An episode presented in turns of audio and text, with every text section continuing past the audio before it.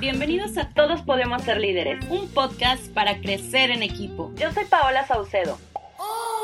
Práctico y me apasiona el tema de liderazgo y felicidad laboral. Y hoy quiero recordarte que el talento es el activo más importante que tienes en tu organización. Mi intención con este podcast es ayudarte a desarrollarte como líder y a formar líderes dentro de tu equipo. Acompáñame en este gran recorrido y recuerda que todos podemos ser líderes.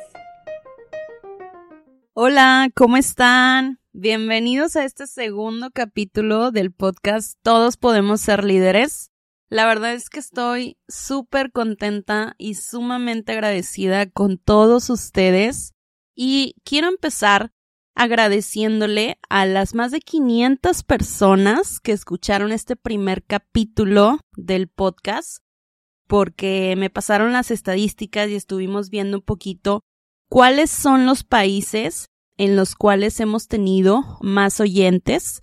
Generalmente fue gente de Estados Unidos, resaltó mucho la gente de Argentina, de Chile, Guatemala, Ecuador, Perú, Costa Rica, El Salvador, Panamá, Colombia, Uruguay, Bolivia, obviamente país de México, y les agradezco muchísimo por este apoyo. Espero que este segundo capítulo sea igual o más bueno que el primero. Y les quiero comentar que justo acabamos de pasar hace un par de días una fecha muy importante. La fecha del 13 de marzo. ¿Y por qué? ¿Qué sucedió en, este día, no? Pues un hecho muy histórico que realmente fue cuando inició lo que es esto del, del COVID-19. Me gustaría eh, regresar a cómo estábamos hace un año. Hace un año, nosotros de parte del Instituto 11 estábamos eh, viajando a New York a finales, mediados de, de marzo aproximadamente. Teníamos tres eventos. Un evento llamado Disruption Days, que es enfocado a desarrolladores inmobiliarios y arquitectos. Una mentoría para CEOs de nuestro programa de Mastermind y un evento con el mismísimo Seth Godin. Cuando nosotros llegamos a la ciudad de Nueva York, y la verdad es que vimos las cosas muy tranquilas, o sea, no, no veíamos gran tema con esto del COVID. Salimos a la calle y sí empezamos a ver un par de personas con tapabocas. De hecho, principalmente eran eh, los asiáticos los que utilizaban el tapabocas ahí en la calle. Luego, conforme pasaron los días, nosotros generalmente, como dato, viajamos dos días antes de nuestros eventos por todo ese tema de la organización. Ustedes saben, organización, logística, es muy importante estar tiempo antes para cualquier contratiempo. Y pues fíjense que estábamos nosotros dos días. Yo iba específicamente para el evento de Disruption Days con dos personas de mi equipo, con Patty y Vale. Y en este caso empezamos a recibir mensajes de algunos participantes preguntándonos que si íbamos a cancelar. Y la verdad es que, o sea, algo muy curioso es que nosotros antes de viajar habíamos hablado con el hotel y el, en el hotel nos habían dicho que estaba todo bien y que no había la necesidad de cancelar, porque créanme, y se los confieso, estuvimos a punto de cancelar el evento por lo mismo que desconocíamos bien cómo estaba la situación. Y la verdad es que nos decían, no, es que mira, son las noticias, este, ya sabes, exageran y demás, acá está todo bien. Pues viajamos, ¿no? Pero luego nos empezamos a topar con gente extranjera. Por decir, teníamos a uno, a un conferencista de, de Uruguay y nos llama y nos dice, ¿saben qué? Estoy en el aeropuerto y no me dejan salir. Porque ya me dijeron que si yo vuelo, cuando yo regrese a mi país, me van a obligar a estar en cuarentena. Entonces, este, no me puedo permitir eso, una disculpa, no voy a poder estar en su evento. Y la verdad es que, digo, para nosotros obviamente fue un momento de estrés, un momento de crisis, caos, de que, híjole, o sea, ¿qué hacemos? Algunos speakers nos están cancelando. Para que se den una idea, más o menos teníamos unos 10, de 10 a 12 speakers y tres cancelaron su participación por una situación muy similar, de que no los dejaban viajar. ¿cuál es la temática que quiero abordar? La temática es la gestión del cambio. La gestión del cambio es la capacidad de adaptarse a los cambios y de organizar la carga de trabajo y adaptarse a los nuevos entornos. Quiere decir que tienes que ser flexible y tienes que atreverte a salir de tu zona de confort. Tienes que tener una adaptabilidad, tienes que tener una actitud flexible y colaborativa. Y punto importante, las personas que tienen una mentalidad de crecimiento se caracterizan por poder adaptarse a las condiciones, incluso teniendo obstáculos. Y, y créanme, yo creo que todas las empresas nos enfrentamos con obstáculos al vivir esta transición de cambio que tuvimos que hacer. Ahora, después de que, de, que nosotros estuvimos en New York, cabe aclarar, yo era directora de operaciones de la unidad de negocios de eventos masivos del Instituto 11. Yo tenía un equipo de aproximadamente unas 12 personas. Manejábamos todos los eventos presenciales que tuvieran más de 100 personas, de 100 personas en adelante. Obviamente llegamos a tener eventos de 100 personas, pero a la vez también llegamos a tener o a organizar eventos de más de 2.000, 3.000 personas. Obviamente esto ya depende mucho del, del estilo, del tipo de evento, de la sede y demás, pero para que se den una idea, mi equipo estaba a cargo de halcones de venta, de e-commerce, de 100 socios y de los eventos de algunos, un par de eventos de los de real estate, ¿no? Y regresamos el 25. A Muñoz se le ocurre tener una junta en pleno avión, que la verdad es que ahorita me pongo a pensar y digo, qué pena o qué, no sé, o sea, qué incomodidad para toda la gente que estaba en ese vuelo y que estaba escuchando nuestra junta de la empresa, que duró como unos 40 minutos. Eh, éramos como unas 10 personas de, de la empresa y dentro de esas 10 éramos aproximadamente unos 4 o 5 líderes de unidades. Entonces fácilmente podíamos tener esta junta para ver, bueno, qué, qué seguía, qué era lo que íbamos a hacer, qué, qué teníamos que cambiar, cómo nos teníamos que adaptar, porque claramente estábamos regresando a Monterrey en una situación en la cual ya sabíamos que ya no íbamos a volver a la oficina, en la cual sabíamos que al menos durante los próximos dos, tres meses íbamos a estar encerrados en nuestras casas. Entonces, eh, pues, ¿cuál fue la, la decisión? Pues lo más obvio es, ¿saben, ¿saben qué? El departamento de eventos masivos se queda por lo pronto en stand-by. Los eventos que ya teníamos agendados los pospusimos, claro, o sea, no, no se han hecho, es fecha que no se han hecho. ¿Y qué fue lo que dijimos? ¿Saben qué? Todos a digital. Lo cual quiere decir que nos uníamos y que íbamos a hacer nuevas unidades de negocio de lanzamientos de cursos digitales. Ahora, tal vez quisieran saber, oye Paula, ¿y cómo fue ese cambio? ¿Y cómo fue para tu equipo? Si les soy sincera, yo considero que para mi equipo no fue muy difícil porque afortunadamente eh, nos habíamos adelantado nosotros al tema de las estrategias digitales. ¿Qué quiere decir? Que cuando nosotros eh, estábamos encargadas o encargados eh, de vender o de, de, organizar los eventos presenciales, de cierta manera mi equipo ya tenía un cierto conocimiento, una, una previa experiencia en cuestión de Facebook Ads y también en cuestión de Kayabi en, en lo que es el producto de cursos digitales, ¿no? Se tuvieron que hacer capacitaciones, este, y tuvimos que reaccionar, estudiar, adaptarnos y demás. Pero para abril ya estábamos iniciando nosotros siendo departamento de cursos digitales, ¿no? En el mes de mayo fue uno de los mejores meses en cuestión de, ingresos que hemos tenido en toda la historia del instituto. Entonces, fíjense cómo algo que supuestamente era malo se volvió muy bueno. Y a pesar de que fue un cambio radical, porque oye, de, de pasar a eventos masivos a hacer cursos digitales, pues hay una gran diferencia, ¿no? Pero se pudo, todo se pudo. Todo salió como lo esperábamos. Obviamente, en ningún momento nos pasó por la cabeza que esto iba a durar tantos meses, ¿verdad? Y, claro, o sea, conforme fueron pasando los meses, decidimos abrir nueve unidades diferentes de cursos digitales. Esto fue en agosto del 2020 y creamos una unidad de I11 liderazgo, I11 marketing, I11 ventas, I11 tecnología, I11 nuevos negocios, etcétera, etcétera. Así eran nueve diferentes. Cada una estaba compuesto por un trafficker y un project manager y su, su equipo, claro.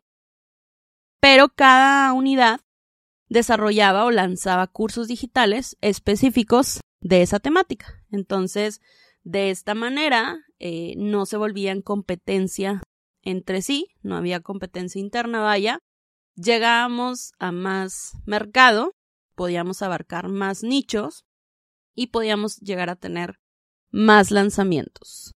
Claro está, eh, hicimos este, este experimento, este cambio, y no funcionó por X o Y. ¿Y qué fue lo que hicimos? ¿Sabes qué? Bueno, ahora para enero, enero del 2021, vamos a reestructurar lo que es la empresa. Vamos a hacer, si teníamos en ese entonces nueve, vamos a quedarnos con cinco unidades. Entonces, ahorita tenemos la unidad de Instituto 11 Latam, la unidad de Instituto 11 MX, NOMEC, eh, Real Estate y la de ideas de Master Muñoz. Entonces tenemos cinco diferentes. De esta manera diversificamos el tráfico, pero ya no estamos con tantas eh, unidades diferentes de distintas temáticas, ¿no? Entonces, fíjense cómo hemos tenido que cambiar y cómo nos hemos tenido que ajustar. Adaptar es la palabra. En cuestión de meses. O sea, aquí les hablé que marzo, abril, mayo y junio y julio hicimos algo. Luego agosto, septiembre, octubre, noviembre, diciembre hicimos otra cosa. Y en enero iniciamos con otra cosa. Entonces, para que ustedes se den una idea y vean cómo es que es tan necesario estar cambiando constantemente y estar tomando también estas decisiones estratégicas dentro de la organización, porque a veces es necesario se necesita eso y, bien dicen, o te adaptas o te mueres. Ahora, siguiendo un poquito con, lo que es la temática de la gestión del cambio, me gustaría eh, platicar un poquito sobre eh, que el cambio tiene un proceso al cual se le conoce como Change Management y para explicarles de qué trata, me voy a basar en un modelo que es conocido como el modelo SATIR. Este modelo dice que cuando se propone un proceso nuevo, en automático se genera una resistencia por parte de la gente. Y por lo mismo, existe una caída de la productividad. Y esta caída puede llegar a un punto en donde empieza caos, crisis. Y este caos y esta crisis puede llegar incluso a destruir a la empresa. Y esto es muy interesante porque imagínense, como les comentaba al principio del capítulo, esta es una situación real que le pasó a muchísimas empresas ahorita en el tema de la pandemia porque no pudieron adaptarse, porque no supieron qué hacer al respecto, porque no supieron cómo necesitaban gestionar el cambio en su organización. Ahora, siguiendo con el modelo, después de que existe el caos, llega un punto o alguna etapa en donde todo se integra, se, va como, se van acomodando las cosas y la gente se va adaptando y ahí es cuando inicia este cambio, ¿no? Y creo que esto, digo, depende mucho de, del tipo de cambio que vayas a hacer, ¿verdad? O sea, obviamente, eh, para nosotros si estimamos una caída alta, posiblemente pudo haber sido abril. O sea, que en abril bajan nuestros ingresos porque nos estábamos preparando para eso. Pero en mayo, ¡pum!, se dio el cambio, ¿no? Entonces, pónganse ustedes a reflexionar. ¿Cuántos cambios han hecho en su organización? ¿Cuántos o cuáles son los que ustedes quieren ejecutar? ¿Y qué tan estructurado van a ser este proceso? Ahora, para todos los que quieran que les pase la grafiquita de lo que, para, o sea, para que entiendan mejor este modelo de proceso de cambio, con mucho gusto me pueden escribir por DM a mi cuenta de Instagram. Me pueden encontrar como arroba paola.saucedo rdz y con mucho gusto les paso la gráfica de este modelo. Quiero seguir y platicarles que existe una manera de representar lo que es esta gestión del cambio y lo podemos ver a través de una figura de un triángulo. Estos tres vértices son los tres elementos que nosotros necesitamos para alcanzar el éxito. El número uno, liderazgo. Si no existe un líder involucrado, créanme, se los aseguro, el proyecto tiene muy pocas probabilidades de éxito. Ten en cuenta que esta habilidad de que tiene que tener un líder para administrar el cambio es sumamente importante. De hecho, les diría, si ustedes están en proceso de reclutar a un líder, fíjense si cuenta con la habilidad de la gestión del cambio. Y si no tiene, ni lo consideren. El vértice número dos tiene que ver con lo que es la parte técnica del cambio. ¿Quién es responsable del diseño del desarrollo y entrega de una solución. Y esto puede llegar a ser una herramienta tecnológica o puede llegar a ser un proceso. Por eso le llamamos la parte técnica del cambio.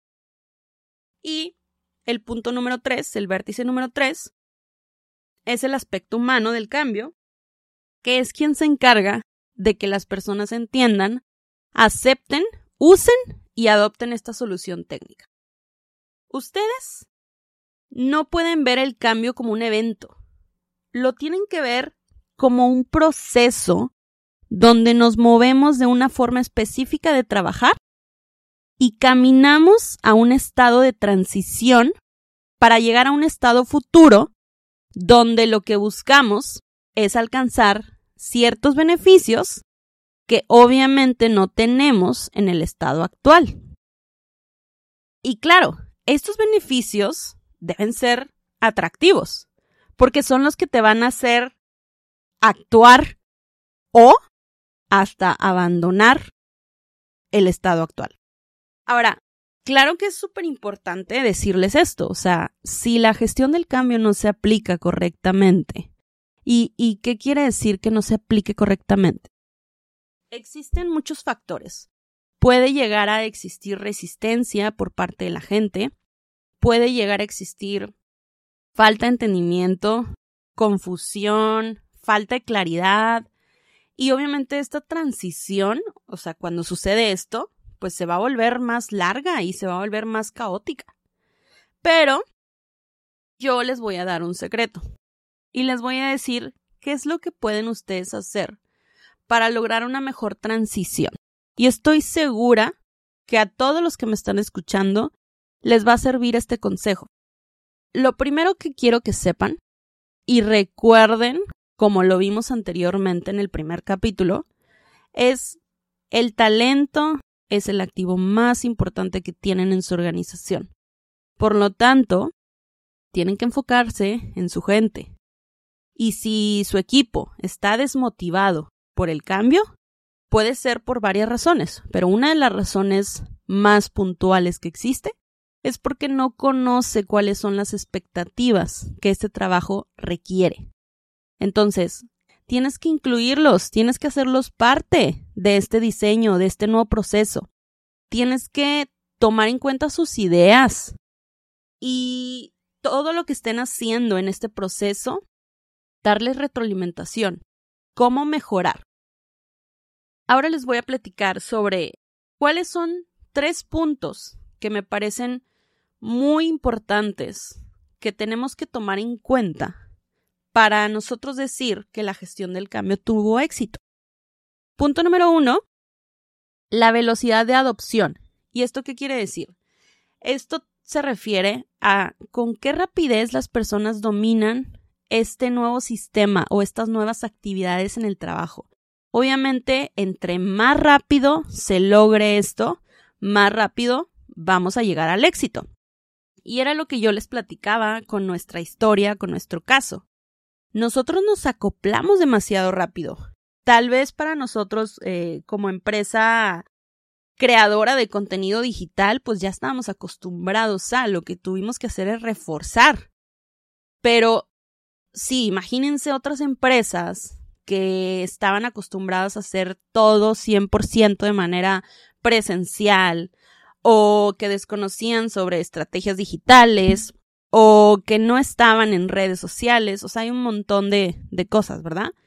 Pero fíjense cómo nosotros nos adaptamos tan rápido, que si acaso la sufrimos un mes o menos de un mes, pero en mayo tuvimos el resultado que queríamos.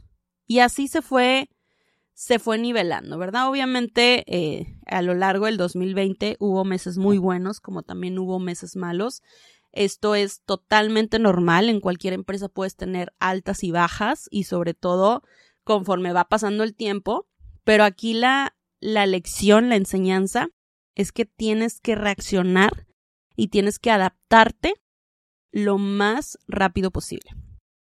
El punto número dos a tomar en cuenta para que la gestión del cambio tenga éxito es cuál es la utilización final ¿Y, a qué me refiero con esto? ¿Cuántos empleados de toda la empresa demuestran aceptación y utilizan esta nueva solución? ¿Y por qué? Porque no se vale que solamente una tercera parte de la empresa adopte el cambio. No se vale. O sea, realmente necesitan eh, todos hacer este cambio. Y, y créanme, nosotros sí hemos llegado a perder gente hay personas que tanto han renunciado o como que nosotros les hemos dado las gracias porque notamos que no tienen estabilidad y que muestran demasiada resistencia al hacer las cosas. Acuérdense que la chamba de nosotros como líderes es ser lo más claro, transparentes, comunicarlo de la mejor manera y demostrar que nosotros contamos con esa habilidad de la gestión del cambio. Imagínense si yo, Paola, como líder, hubiera llegado a Monterrey y le hubiera dicho a mi equipo, oigan, pues la verdad me da un chorre flojera, pero pues anteriormente hacíamos eventos masivos y ahora pues ya nos vamos a tener que mover a lo digital. Ay, chin. Ay, va a estar bien difícil. Ay, pero bueno, pues ni modo, pues no hay no hay de otra, no hay no hay que hacer, o sea, no hay otra cosa que hacer, pues ni modo, vamos a hacerlo. O sea, vean el cambio valga la redundancia con todo este tema, pero claro que eso estaría totalmente incorrecto de mi parte. Yo, como líder, tengo que poner el ejemplo. Y yo soy la primera que tiene que tener esta habilidad y esta actitud. El tercer punto es el nivel de competencia. ¿Y esto qué quiere decir? Esto se refiere a qué tan bien se desempeñan las personas en comparación al nivel esperado. Obviamente cuando tú vas a hacer un cambio, tú tienes una expectativa, ¿no? Entonces, de alguna manera tú dices, oye, a mí me gustaría llegar a este nivel o a estos ingresos o a lo que sea, y ya pues es simplemente ir evaluando qué tanto se están acercando a eso, ¿no? ¿Y por qué les digo todo esto? Porque antes de gestionar cualquier cambio, lo más importante es que tengan en cuenta a su gente. Acuérdense, los colaboradores son primero. Y lo que ustedes tienen que hacer es motivarlos, escucharlos, hacerlos sentir seguros y hazlos parte del cambio. Tú como líder, pues tienes que ser amable, tienes que ser empático, generoso, tienes que ponerles y darles, brindarles todas las herramientas necesarias para que esta gestión del cambio sea lo más natural posible y no les afecte tanto. Un punto importante es que la gestión del cambio individual es la base para una buena gestión del cambio organizacional. Y este modelo se llama ADKAR. A-D-K-A-R. Este es un acrónimo que representa los cinco elementos o pasos del cambio que debemos de alcanzar para lograr un proceso exitoso. Y vamos a empezar a, a describir cada una de estas letras. Y empezamos con la A, awareness, o en español, conciencia. ¿Y esto qué significa? Esto se refiere a la importancia de ayudar a las personas a entender el porqué de un cambio. Esto es esencial y hay tres preguntas clave que te puedes hacer. ¿Por qué? ¿Por qué ahora? ¿Y qué consecuencias habrá si el cambio fracasa? Y créeme, la respuesta a estas tres preguntas son los cimientos para crear en la persona una conciencia clara de qué y por qué está sucediendo. Y de esta manera, pues claro, se muestra el sentido de urgencia. El por qué es el paso número uno para un cambio individual exitoso. Ahora vamos al punto número dos. Desire. Deseo. Consiste en ayudar al individuo a tomar una decisión personal de involucramiento y participación en el cambio. ¿Y esto a qué se refiere? A que es un desafío estar constantemente adaptándose y demás, y por lo tanto, tú como persona necesitas tomar esa decisión propia de querer participar en el proyecto. ¿Por qué? Porque si tú no tienes un deseo de participar, obviamente eh, vas a hacer las cosas sin convicción, sin ganas, sin estar comprometido. Entonces, aquí la pregunta importante que hay que hacerse es, ¿qué hay para mí con este cambio? Porque una vez que nosotros entendemos el porqué de un cambio, la pregunta que sigue es pensar, ¿y por qué debería yo de estar participando e involucrarme en este cambio? Ahora, cuando tú contestas esta pregunta, eh, ahí es cuando se empieza a construir este deseo en las personas. El deseo se vuelve una motivación. Cuando tú ya entiendes el por qué y qué hay para mí, esa va a ser tu motivación para involucrarte, para participar y para estar presente. Y el punto número tres es knowledge o conocimiento. Este tercer elemento quiere decir que si las personas no cambiamos es por dos razones. Porque no queremos, o sea, falta de motivación, o porque no sabemos cómo cambiar, o sea, falta de conocimiento. Entonces, aquí lo que tú tienes que pensar es cómo le das a la persona los conocimientos necesarios para un cambio exitoso. Y en este caso, o sea, partiendo un poquito al, al ejemplo que teníamos nosotros, pues nosotros afortunadamente, como somos una empresa creadora de contenido de cursos digitales, claramente teníamos un curso de Facebook Ads. Entonces fue fácil para nosotros. Oye, ahí están los cursos, tómalo, puedes tener capacitación con los expertos y aprendes fácilmente. Por eso es que es tan importante asegurarse de que las personas cuenten con el conocimiento necesario para tener este cambio exitoso, ¿no? Número cuatro es ability o habilidad. Y aquí quiere decir qué tenemos que hacer para que esos conocimientos se traduzcan en conductas consistentes en el lugar de trabajo. Es decir, que se vuelva algo constante. O sea, no, no se trata de simplemente hacer el cambio un día y ya al día siguiente vuelves a como estabas antes, sino se trata de que sigas practicando, de que cometas errores, claro, porque de los errores se aprende, y poco a poco puedes ir mejorando en estos nuevos procesos. Y el punto número 5, el último punto, es reinforcement, que quiere decir refuerzo. Y esto se refiere a todas aquellas actividades necesarias para garantizar que esta nueva forma de trabajar se vuelva la nueva forma en la cual hacemos las cosas dentro de la empresa y que no tengamos esa tentación por regresar a las, a las viejas costumbres, porque todas esas viejas costumbres van a desaparecer. Una de las características de la resistencia humana al cambio es que aun cuando ya llegas al estado futuro y empiezas a hacer las cosas de manera diferente, siempre va a existir esta tentación de regresar a lo, a lo conocido. Y por eso es que tenemos que trabajar en el refuerzo del cambio, para que se vuelva la nueva forma en la cual hacemos las cosas. Yo, eh, dentro de mi equipo, tuve a una persona que anteriormente estaba en otro equipo diferente. Pero resulta que en el equipo en el cual estaba, las condiciones eran diferentes. Digamos eh, que contaba con más herramientas. Y entonces cuando se cambia mi equipo, esta persona quiere seguir haciendo lo mismo que hacía en el, en el equipo del pasado. Y yo le decía, es que no, estás en, otro equipo diferente donde las condiciones son diferentes. Por lo tanto, tienes que actuar de otra manera. No puedes seguir haciendo lo mismo que hacías acá y te funcionaba en el pasado, porque acá no te va a funcionar.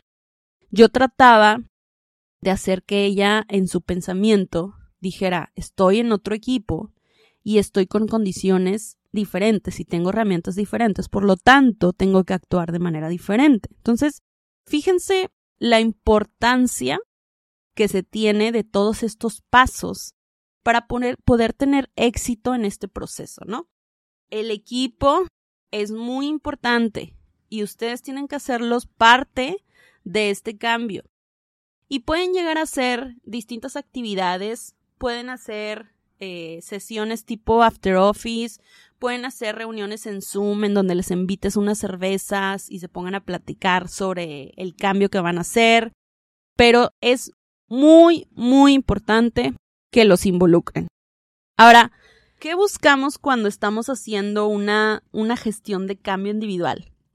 Una, buscamos que la gente entienda perfectamente por qué nos tenemos que adaptar al cambio. Dos, buscamos que ellos mismos tomen la decisión de participar, de que ellos quieran volverse parte y que quieran estar comprometidos, obviamente. Tres, buscamos que la persona sepa cómo hacerlo, cómo actuar, cómo desempeñarse. Y por último, buscamos que la persona diga, lo estoy haciendo bien y voy a continuar así. Estoy convencido de que vamos a traer tales beneficios si seguimos trabajando de esta manera. Entonces, fíjense cómo pueden lograr tanto simplemente siguiendo estos pasos al pie de la letra.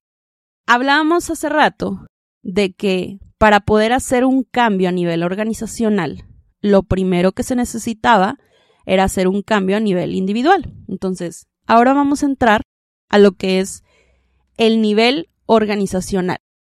Voy a basarme en un modelo de cambio que tiene ocho pasos. Es un modelo de John Cotter. Y este dice así, el primer punto es, crea sentido de urgencia. ¿A qué se refiere? Imagínense, en el momento en el cual yo iba en el avión teniendo esta junta con los líderes, yo al día siguiente tuve una junta rápida, breve, concisa, pero para, para decirle a mi equipo, ¿saben qué? Ya no vamos a hacer eventos masivos vamos a hacer cursos digitales y el día de hoy ya nos tenemos que enfocar a aprender todo lo que nos hace falta para lanzar cursos digitales.